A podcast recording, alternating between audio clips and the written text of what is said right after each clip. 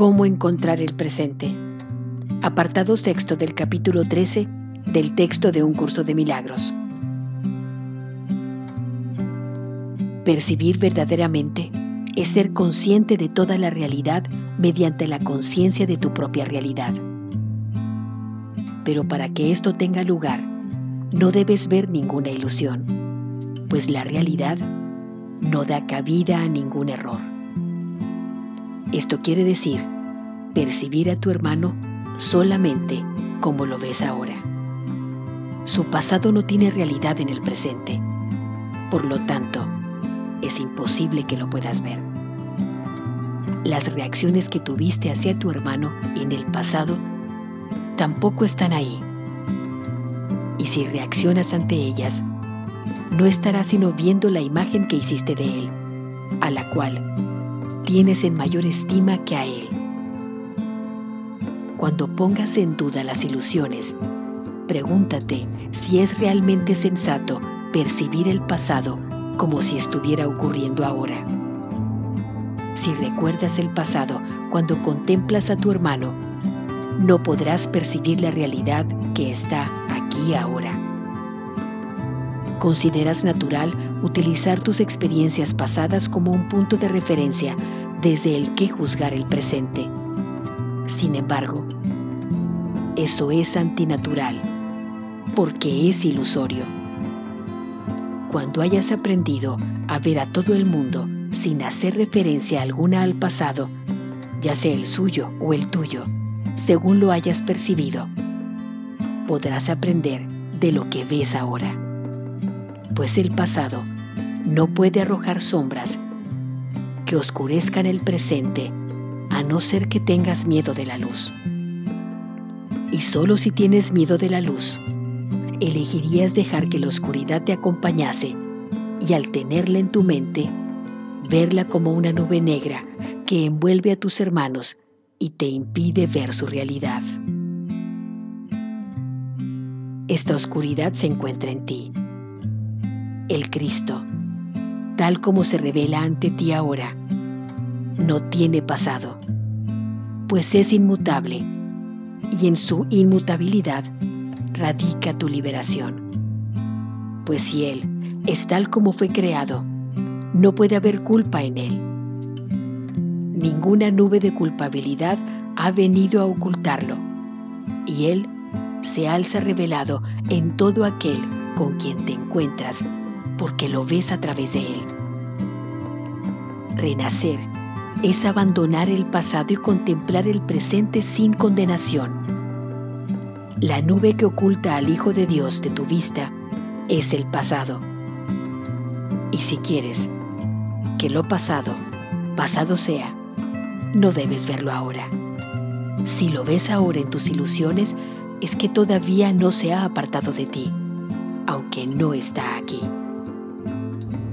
El tiempo puede liberar así como aprisionar, dependiendo de quién es la interpretación de este que elijas usar. El pasado, el presente y el futuro no son estados continuos, a no ser que impongas continuidad en ellos. Puedes percibirlos como que son continuos y hacer que lo sean para ti. Pero no te engañes y luego creas que realmente lo son. Pues creer que la realidad es lo que a ti te gustaría que fuera de acuerdo con el uso que haces de ella, es ilusorio. Quieres destruir la continuidad del tiempo dividiéndolo en pasado, presente y futuro para tus propios fines. Quieres prever el futuro basándote en tus experiencias pasadas y hacer planes de acuerdo con esas experiencias. Sin embargo, al hacer eso, estás alineando el pasado con el futuro y no estás permitiendo que el milagro, que podría intervenir entre ellos, te libere para que puedas renacer. El milagro te permite ver a tu hermano libre de su pasado y así percibirlo como que ha renacido. Sus errores se encuentran en el pasado y al percibirlo sin ellos, lo liberas. Y puesto que su pasado es también el tuyo, compartes esa liberación. no permitas que ninguna sombra tenebrosa de tu pasado lo oculte de tu vista, pues la verdad se encuentra solamente en el presente, y si la buscas ahí, la encontrarás. La has buscado donde no está, por lo tanto no la has podido encontrar. Aprende pues a buscarla donde está, y ella alboreará ante los ojos que ven. Tu pasado fue engendrado con ira, y si te vales de él para atacar el presente, serás incapaz de ver la liberación que éste te ofrece. Has dejado atrás los juicios y la condenación, y a no ser que los sigas arrastrando contigo, te darás cuenta de que te has liberado de ellos. Contempla amorosamente el presente pues encierra lo único que es verdad eternamente. Toda curación reside en Él, porque su continuidad es real. El presente se expande hasta todos los aspectos de la filiación simultáneamente, y esto permite que cada uno de ellos se pueda extender hasta los demás. Presente existe desde antes de que el tiempo diera comienzo y seguirá existiendo una vez que éste haya finalizado. En el presente se encuentran todas las cosas que son eternas, las cuales son una. La continuidad de esas cosas es intemporal y su comunicación jamás puede interrumpirse, pues no están separadas por el pasado. Solo el pasado puede producir separación, pero el pasado no está en ninguna parte. El presente te muestra a tus hermanos bajo una luz que te uniría a ellos y te liberaría del pasado. ¿Usarías entonces el pasado contra ellos? Pues si lo haces, estarás eligiendo permanecer en una oscuridad que no existe y negándote a aceptar la luz que se te ofrece. Pues la luz de la división perfecta se otorga libremente del mismo modo en que se recibe libremente y solo puede aceptarse sin limitaciones de ninguna clase. En el presente, la única dimensión del tiempo que es inmóvil e inalterable y donde no queda ni rastro de lo que fuiste. Contemplas a Cristo e invocas a sus testigos para derramar su fulgor sobre ti por haberlos invocado. Esos testigos no negarán la verdad que mora en ti, porque la buscaste en ellos y allí la encontraste.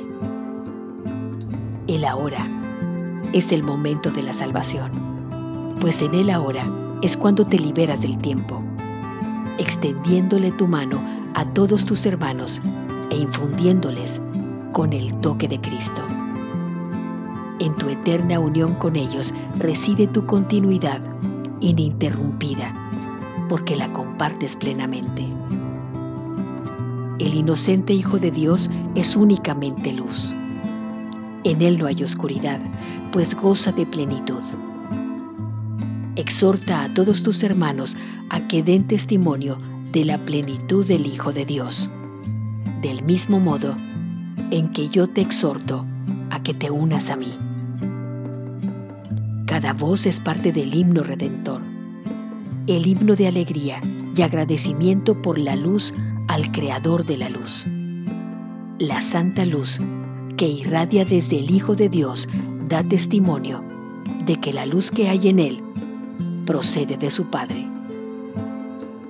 Irradia tu luz sobre tus hermanos en recuerdo de tu Creador, pues lo recordarás a medida que invoques a los testigos de su creación aquellos que cures darán testimonio de tu curación, pues en su plenitud verás la tuya propia.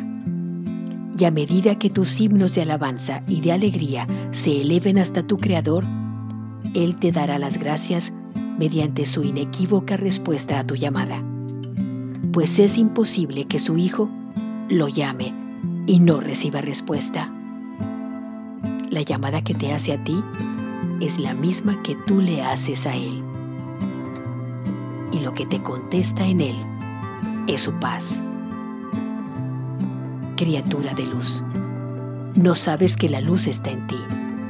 Sin embargo, la encontrarás a través de sus testigos, pues al haberles dado luz, ellos te la devolverán. Cada hermano que contemples en la luz hará que seas más consciente de tu propia luz.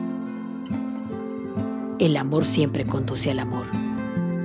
Los enfermos imploran amor, se sienten agradecidos por él y en su alegría resplandecen con santo agradecimiento. Y eso es lo que te ofrecen a ti, que les brindaste dicha. Son tus guías a la dicha, pues habiéndola recibido de ti, desean conservarla. Los has establecido como guías a la paz, pues has hecho que ésta se manifieste en ellos, y al verla, su belleza te llama a retornar a tu hogar. Hay una luz que este mundo no puede dar, mas tú puedes darla, tal como se te dio a ti, y conforme la des, su resplandor te incitará a abandonar el mundo y a seguirla, pues esta luz te atraerá como nada en este mundo lo puede hacer, y desecharás este mundo y encontrarás otro ese otro mundo resplandece con el amor que tú le has dado. En él todo te recordará a tu Padre y a su Santo Hijo. La luz es ilimitada y se extiende por todo ese mundo con serena dicha.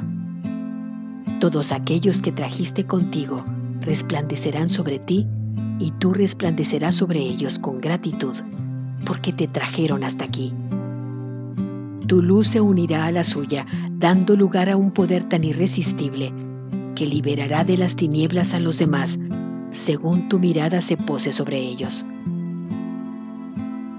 Despertar en Cristo es obedecer las leyes del amor libremente como resultado del sereno reconocimiento de la verdad que encierran. Tienes que estar dispuesto a dejarte atraer por la luz y la manera en que uno demuestra que está dispuesto es dando.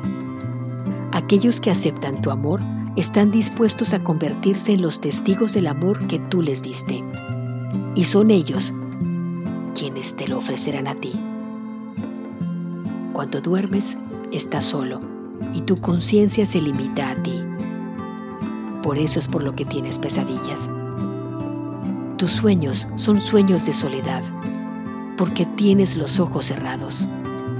No ves a tus hermanos y en la oscuridad no puedes ver la luz que les diste. Sin embargo, las leyes del amor no se suspenden porque tú estés dormido. Las has obedecido en todas tus pesadillas y no has dejado de dar, pues no estabas solo. Aún en tus sueños, Cristo te ha protegido asegurándose de que el mundo real se encuentre ahí para ti cuando despiertes. Él ha dado por ti en tu nombre y te ha dado los regalos que dio. El Hijo de Dios sigue siendo tan amoroso como su Padre. Al tener una relación de continuidad con su Padre, no tiene un pasado separado de Él. Por eso es por lo que jamás ha cesado de ser el testigo de su Padre ni el suyo propio. Aunque dormía, la visión de Cristo nunca lo abandonó. Y esa es la razón de que pueda convocar a los testigos que le demuestran que Él nunca estuvo dormido.